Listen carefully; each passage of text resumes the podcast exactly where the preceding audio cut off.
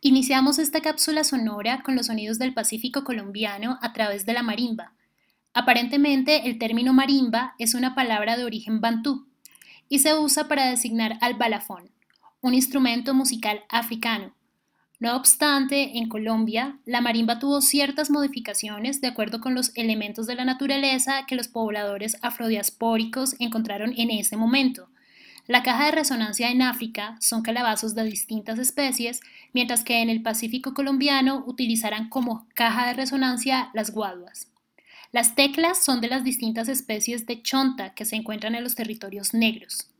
Con el siguiente fragmento de la canción Entre Patía y Sanquianga de la agrupación Chango de Tumaco Nariño en Colombia, notamos que la afinación que se usa en el Pacífico colombiano es muy particular y podría ser diferente a la que se usa en África. Pero en ambos casos hay una ceremonia ritual para hacer estos instrumentos. Aclaremos que el timbre de un balafón y el timbre de una marimba son parecidos pero no son iguales. Esta es la excusa para hablar de ancestralidades.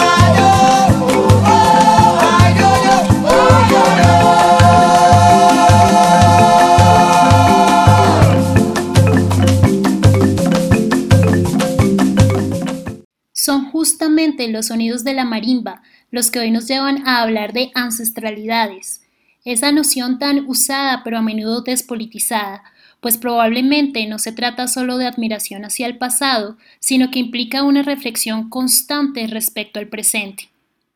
La ancestralidad puede pensarse como una categoría de análisis que indudablemente está anclada con los pueblos que representan las periferias del mundo, pero quizás para entenderlas es necesario sobrepasar los patrones occidentalocéntricos en que la unidad entre lo milenario y lo moderno, entre el entonces y el ahora, adquieren una connotación distinta.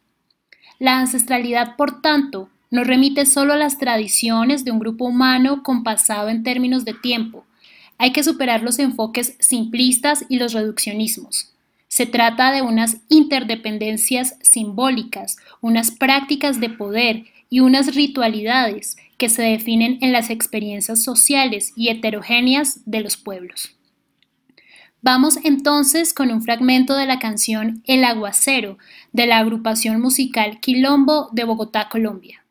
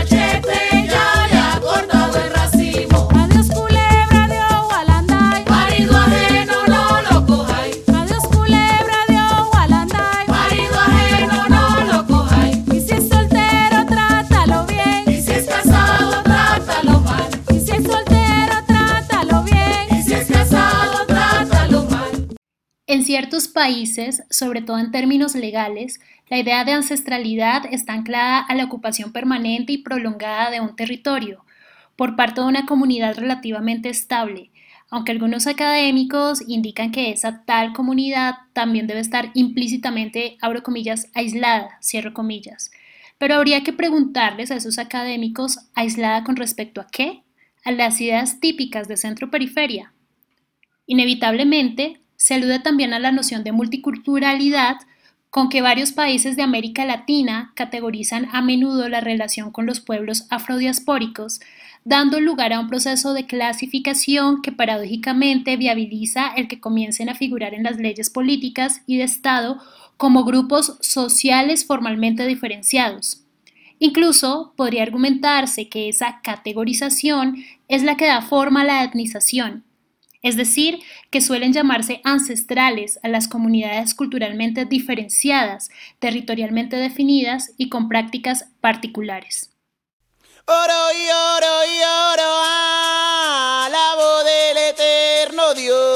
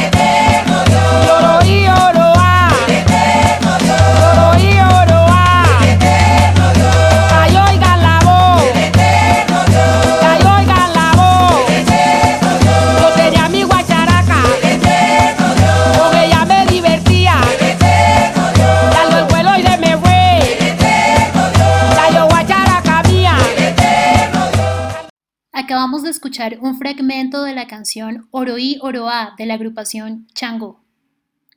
Claramente, los pueblos negros existimos antes y después de los procesos a través de los cuales reclamamos nuestros derechos ante los estados. Y de lo que se trata esta cápsula es de desentrañar esas huellas de africanía con la conciencia de que las representaciones, memorias y lenguajes no niegan nuestra contemporaneidad ni el dinamismo de nuestras culturas. Cerramos este espacio con una pregunta abierta sobre las maneras de reimaginar nuestros legados ancestrales y hackear el mandato hegemónico desde nuestras particularidades y cosmovisiones.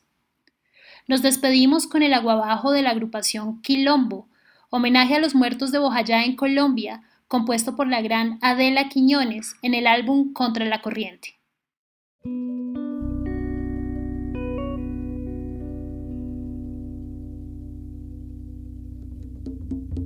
En un 2 de mayo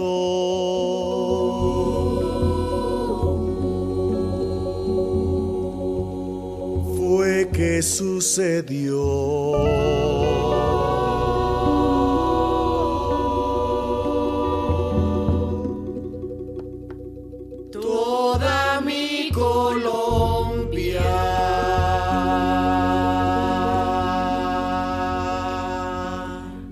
Ahí se estremeció.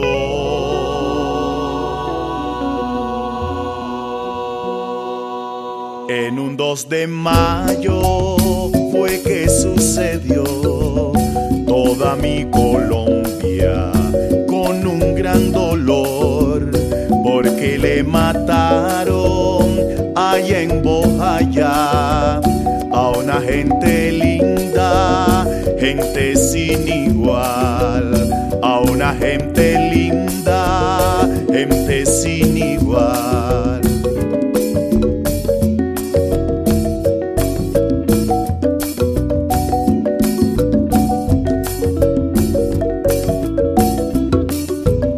En un 2 de mayo fue que sucedió toda mi Colombia.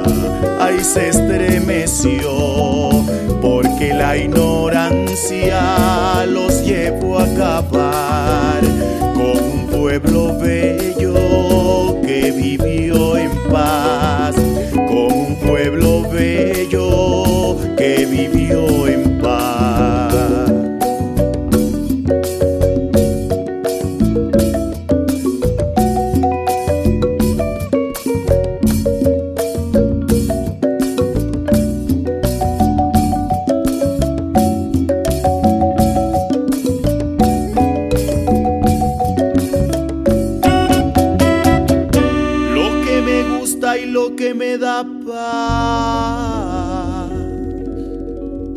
es que todos se fueron y están al lado de Dios. Al lado de Dios. Ahí te mataron, llegaron sin avisar. Al lado de Dios. Ahí te fuiste tío para el más allá. Al lado de Dios. Ay, mi primo chiquito